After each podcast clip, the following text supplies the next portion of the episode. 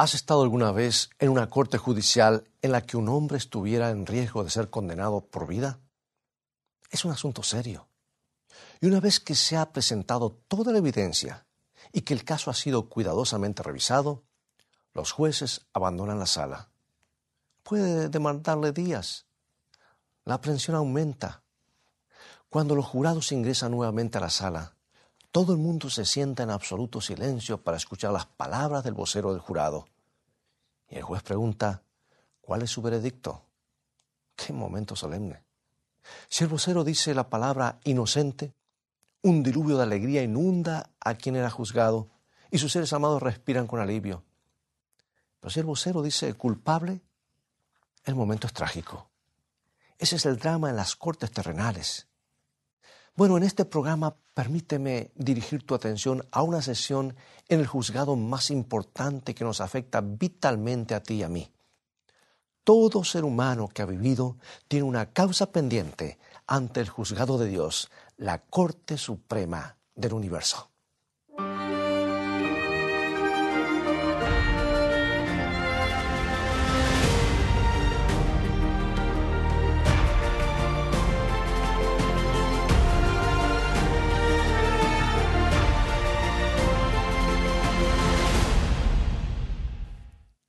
Toda persona tiene una cita. Nadie está exento. La Biblia afirma claramente en la segunda carta a los Corintios capítulo 5 versículo 10, porque es necesario que todos nosotros comparezcamos ante el tribunal de Cristo. En cierta ocasión se le preguntó al estadista Daniel Webster, ¿cuál es el asunto más importante que se le cruzó por la mente alguna vez? Su respuesta da que pensar.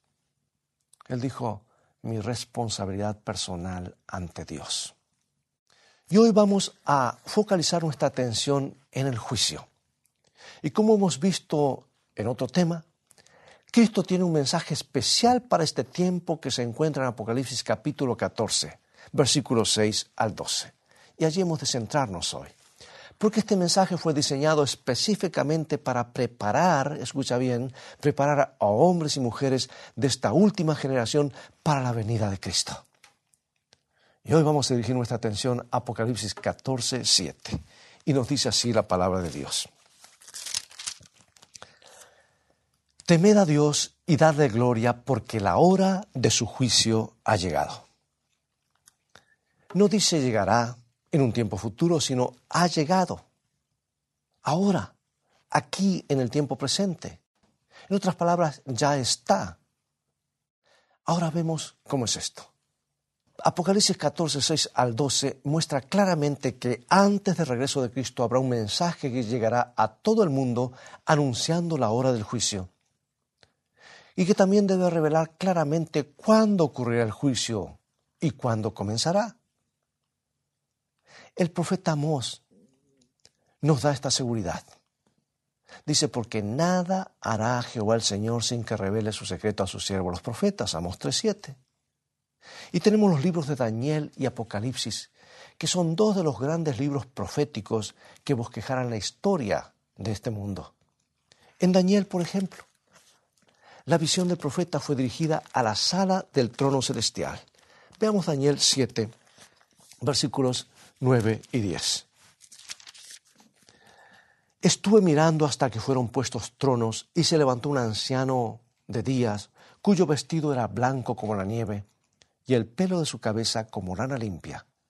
Su trono llama de fuego y las ruedas del mismo fuego ardiente. Un río de fuego procedía y salía delante de él. Millares de millares le servían y millones de millones asistían delante de él el juez se sentó y los libros fueron abiertos. Queda claro entonces que el juicio tiene lugar en el cielo. Pero en el octavo capítulo de Daniel, el versículo 14, el profeta se enfoca en el tiempo del juicio. Leamos, Daniel 8:14. Hasta 2300 tardes y mañanas, luego el santuario será purificado. Ahora bien, la pregunta lógica que tenemos que formular esencialmente es esta. ¿Qué tiene que ver la purificación del santuario con el juicio? Sabes, la Biblia menciona dos santuarios, uno en la tierra y otro en el cielo. El santuario terrenal era un modelo del gran original que está en el cielo. Debía servir como una ilustración del plan de salvación. Hay dos servicios principales conectados con el santuario, el servicio diario y el servicio anual. Con respecto del servicio diario, cuando un hombre pecaba, llevaba un sacrificio, confesaba su pecado sobre el animal y entonces lo mataba. Un sacerdote tomaba la sangre en un recipiente, derramaba la mayoría en la base del altar de bronce y llevaba el resto al interior del santuario. Y de esta manera el pecado era transferido del pecador al sustituto y al santuario. El cordero que moría representaba a Cristo, por supuesto. Cuán agradecidos podemos estar porque la culpa de nuestros pecados pueda ser transferida de nosotros a aquel que no tuvo pecado. Podemos también regocijarnos en que por medio de Él nuestros pecados pueden transferirse de nosotros al santuario que está en lo alto.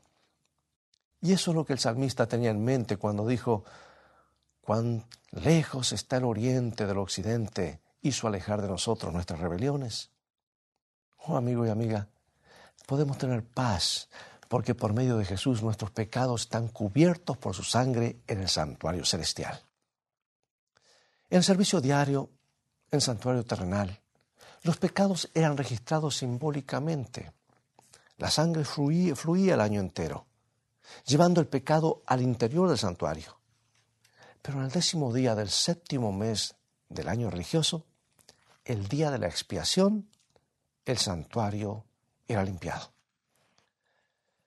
Diez días antes, al sonar las trompetas de plata, se advertía al pueblo que estaba cerca. Tenían diez días para analizar, analizar sus corazones, arrepentirse de sus errores y confesar sus pecados. El día de la expiación era un gran día de juicio. Todo el que no participaba de este servicio era cortado del campamento. Y los servicios del día de la expiación o la purificación del santuario se describen en detalle en Levítico 16. Y aún es un día anual de juicio para Israel. El típico es típico del gran juicio investigador antes de que Jesús regrese por segunda vez. ¿Sabes que a lo largo del año los pecados del pueblo eran confesados en el santuario diariamente? Se mataban animales para el sacrificio, morían en lugar del pecador en reconocimiento de dos hechos básicos respecto de la transgresión. Uno, que la paga del pecado es muerte y que ningún pecador necesita morir. Y diez días antes de ese evento sonaban eh, las trompetas de plata y cuando sonaban se advertía al pueblo de que el día de la expiación había llegado. Tenían diez días para inspeccionar sus corazones y arrepentirse de sus errores y confesar su pecado. Y el día de la expiación era un gran día de juicio. Y tú te preguntarás, ¿y por qué todo esto? ¿Qué importancia tiene para nuestros días? Amigo y amiga, si no entendemos lo que ocurrió entonces, nunca vamos a entender qué es esto del juicio de Dios que nos afecta a ti y a mí en nuestros días. Así que en ese entonces todo el que no participaba en el servicio era literalmente cortado del campamento de Israel. Por lo tanto, ¿qué significa para nosotros hoy la declaración entonces el santuario será purificado. Pues significa lo mismo que significaba para Israel. Era una asamblea solemne ante Dios, era un día de juicio nacional, a la vez que individual. Y cuando el sol se ocultaba lentamente tras el horizonte, el destino de cada persona quedaba sellado solemnemente para el próximo año y era señalado por el sonido de las trompetas nuevamente. Las ceremonias terrenales descritas en Levítico 16 son figura del juicio de Dios en el santuario celestial justo antes que Jesús aparezca en su segunda venida para recompensar a los que serán salvos. La Biblia dice que la paga del pecado es muerte, pero también dice que ningún pecador necesita morir. Dios ha proporcionado un sustituto en Jesús, el Cordero de Dios que murió en la cruz del Calvario. Ahora pregunto, ¿cómo podemos responder tú y yo al grande amor de Dios? Y me viene a la mente este versículo maravilloso. Tú lo sabes de memoria, San Juan 3:16. ¿Podemos repetirlo juntos? Comenzamos. Porque de tal manera amó Dios al mundo, que ha dado a su Hijo unigénito, para que todo aquel que en él cree no se pierda, mas tenga vida eterna. Por medio de los sacrificios diarios, los pecados del pueblo eran transferidos simbólicamente a través de la sangre del pecador al santuario donde se acumulaban hasta el día de la expiación. Y en el servicio de ese día se utilizaban dos machos cabríos. Se echaban suertes. Uno era para el macho cabrío del Señor y el otro era el chivo expiatorio. El macho cabrío del Señor era sacrificado y su sangre se ofrecía como ofrenda por el pecado. Y aquí dice Levíticos capítulo 16, versículo 8. Y echará suerte Aarón sobre los dos machos cabríos, una suerte por Jehová y otra suerte por Azazel. Ahora contempla al sumo sacerdote ingresando a través del velo al lugar santísimo. Levítico 16, 15. Después degollará al macho cabrío en expiación por el pecado del pueblo, y llevará la sangre detrás del velo adentro, y la esparcirá sobre el propiciatorio y delante del propiciatorio. El propiciatorio o asiento de la misericordia representa el trono de Dios el santuario celestial, donde Jesús defiende nuestras causas. Levítico 16, 16.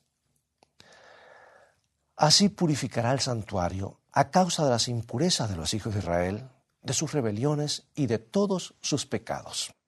O sea que cuando el sumo sacerdote se paraba ante el asiento de la misericordia, estaba ante la presencia, la presencia misma de Dios.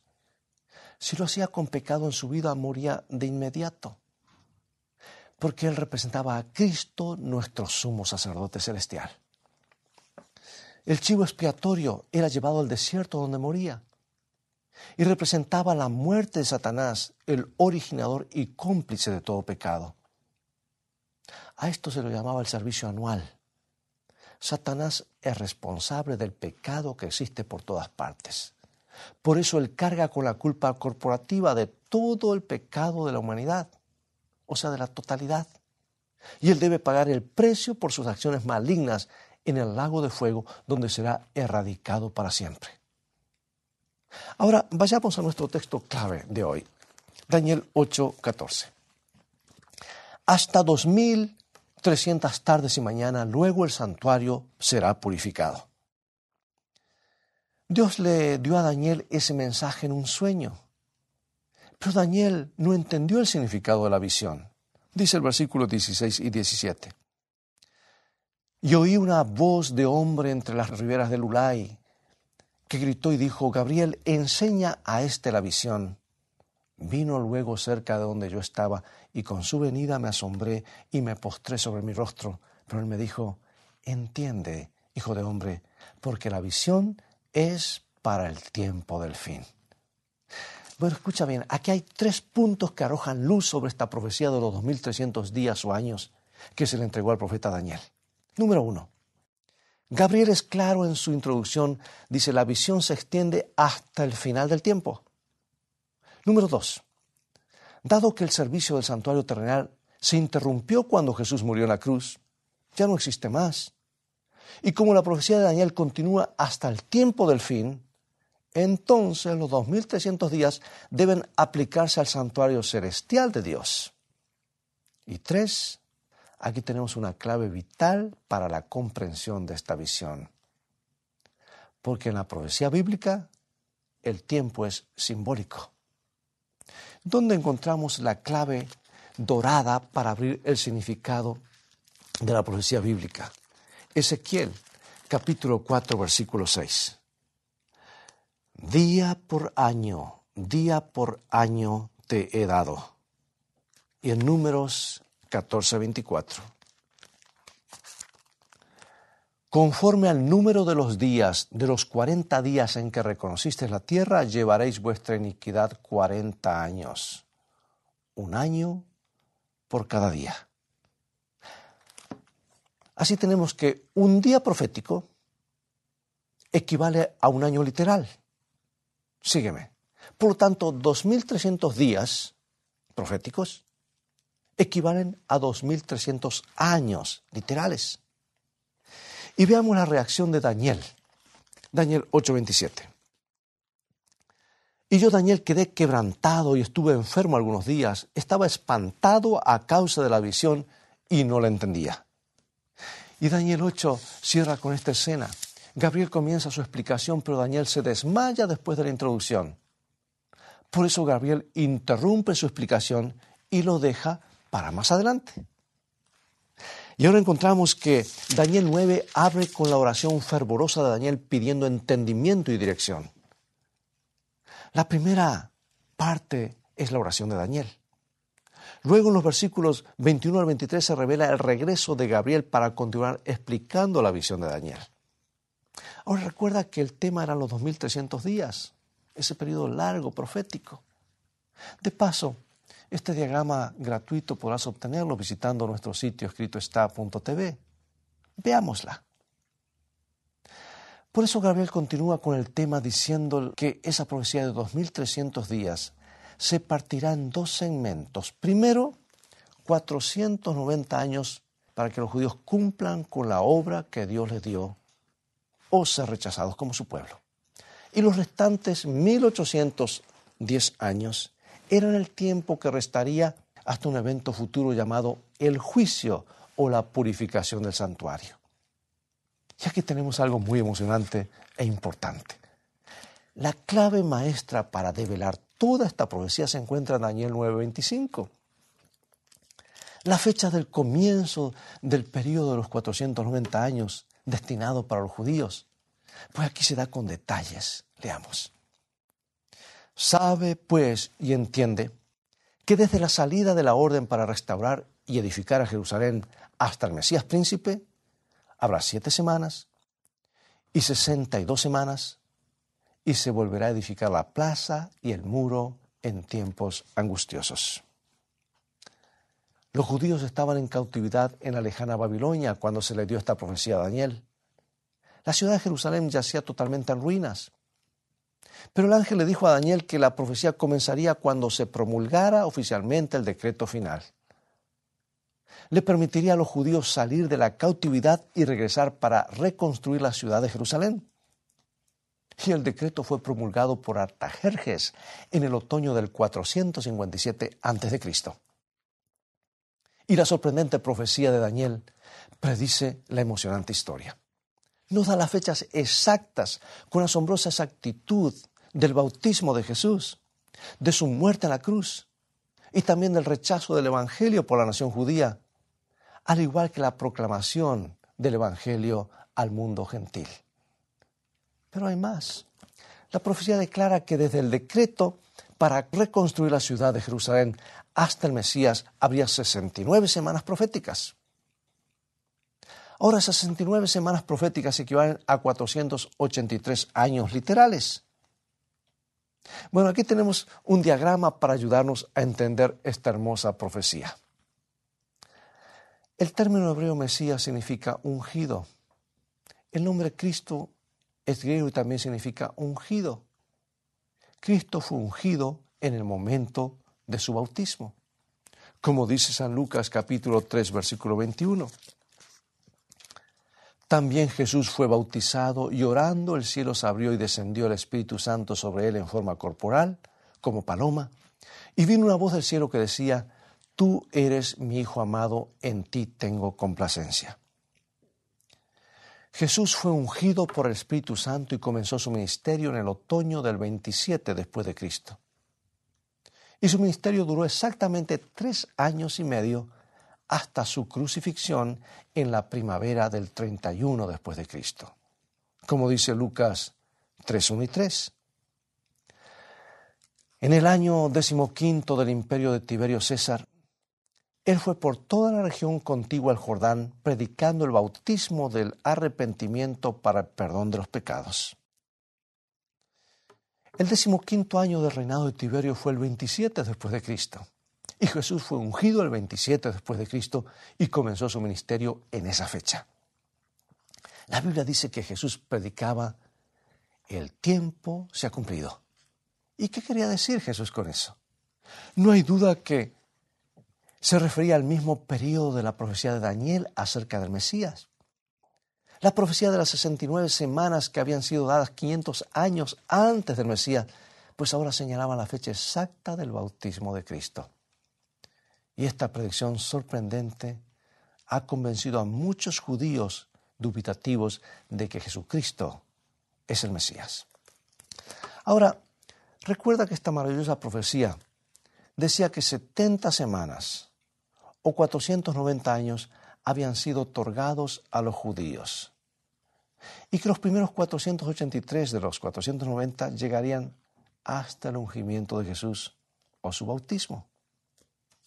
Entonces la profecía dice, escucha bien, y después de las 62 semanas se quitará la vida al Mesías. Por lo tanto, en algún momento, después de su bautismo en el 27 después de Cristo, Jesús sería cortado o crucificado. Y el siguiente versículo se enfoca en la fecha exacta en la que Jesús sería crucificado en el Calvario. Daniel 9:27. Y por otra semana confirmará el pacto con muchos y a la mitad de la semana hará cesar el sacrificio y la ofrenda. En el medio o en la mitad de la septuagésima semana profética otorgada a la nación judía, los sacrificios serían interrumpidos. Ahora es sorprendente que en ese preciso tiempo, durante la fiesta de la Pascua, en la primavera del 31 después de Cristo, Jesús fue crucificado. Y la profecía bíblica es totalmente confiable. Bueno, este diagrama que hemos puesto ya por tantos minutos en la pantalla es con un propósito que aprendamos y tengamos claro en nuestra mente de que todo eso predecía algo grande que ocurriría que nos afectaría a cada uno de nosotros. Se acercaría la fecha del juicio y cuando esto termine Jesús vendría. Aquí tenemos que en el día de la Pascua del 31 después de Cristo Jesús fue crucificado y el sistema judío de sacrificios dejó de existir. Cristo, nuestro Cordero Pascual, fue sacrificado. Y el sistema sacrificial apuntaba al futuro, pero nosotros ahora no miramos al futuro, miramos hacia atrás, a la cruz, donde Jesús hizo sacrificio. Entonces, en el 34 después de Cristo, justo tres años y medio después de la cruz, tal como lo había predicho la profecía, los judíos sellaron finalmente su rechazo con el apedreamiento de Esteban. Y entonces el Evangelio fue llevado a los gentiles. Es por eso que en Hechos capítulo 7 se nos dice que el sumo sacerdote judío, actuando en el nombre de la nación judía, sentenció la muerte de Esteban. ¿Por qué? Porque Esteban afirmó que Cristo era el verdadero Mesías. Por lo tanto, los 70 años otorgados a la nación de Israel llegaron a su fin. Ahora Israel ya no es más pueblo de Dios como nación, sino que ahora se levanta un Israel espiritual. Y con otra precisión absoluta, el profeta Daniel predijo con 490 años de anticipación el momento exacto del bautismo y la crucifixión de Cristo, además del rechazo del Evangelio por parte de los judíos. Por lo tanto, esta semana 70 debe seguir cronológicamente a la semana 69. Cuando se ubica a la septuagésima semana en el fin del mundo, como hacen muchos, que dejan una brecha y esa última semana la en el futuro, se quita a la iglesia cristiana esta grande profecía mesiánica. Ahora mira bien el diagrama. Le agregamos 1810 años al 34 después de Cristo y llegamos al otoño de 1844. O sea que esto significa que desde 1844 hemos estado viviendo en la hora del juicio, porque allí termina la profecía e indicaba que el santuario sería purificado. Comienza la obra de juicio. Qué verdad tan solemne para considerar. Dios considera que su juicio es tan importante que describe a un ángel volando en medio del cielo anunciando con voz potente. Apocalipsis 14, 7. Temed a Dios y dadle gloria porque la hora de su juicio ha llegado y adorad a aquel que hizo el cielo y la tierra, el mar y las fuentes de las aguas. Sabes que aquí dice que estos mensajes, incluyendo este del juicio, tienen que ir a gran voz a todo el mundo. Debe ser predicado. La gente tiene que comprender que su nombre está siendo considerado en la corte celestial para vida eterna o muerte eterna. Todo nombre es evocado y cada caso es examinado. Y yo pregunto, amigo, amiga, al saber esto, ¿sientes la necesidad de hacer cambios? ¿Tus hábitos? ¿Tus patrones de conducta? ¿Tu estilo de vida? Debería tener un efecto en ti y en mí, porque el tiempo es corto y el juicio termina y vendrá el veredicto. Y quiero cerrar con este versículo de Romanos 13:11. Y en esto, conociendo el tiempo, que es ya hora de levantarnos del sueño, porque ahora está más cerca de nosotros nuestra salvación que cuando creímos. ¿Quisieras tener a Jesús como tu Señor y Salvador de tu vida para que también Él sea tu abogado en el juicio? Si es así, acompáñame en oración. Gracias, amado Padre, por revelarnos estas verdades con exactitud cronométrica. Eso nos da la confianza de que tú tienes el futuro en tus manos. Vivimos en horas solemnes, cuando cada nombre ha de pasar ante el tribunal celestial. Aceptamos a tu Hijo Jesucristo como Señor y Salvador y como abogado en este juicio. Somos pecadores y merecemos la condena eterna. Pero gracias a lo que Él hizo en la cruz podemos ser declarados inocentes y herederos del reino eterno. Así que acepta por favor nuestra entrega y guárdanos un lugar en tu reino de gloria, porque lo pedimos en el nombre de Jesús. Amén.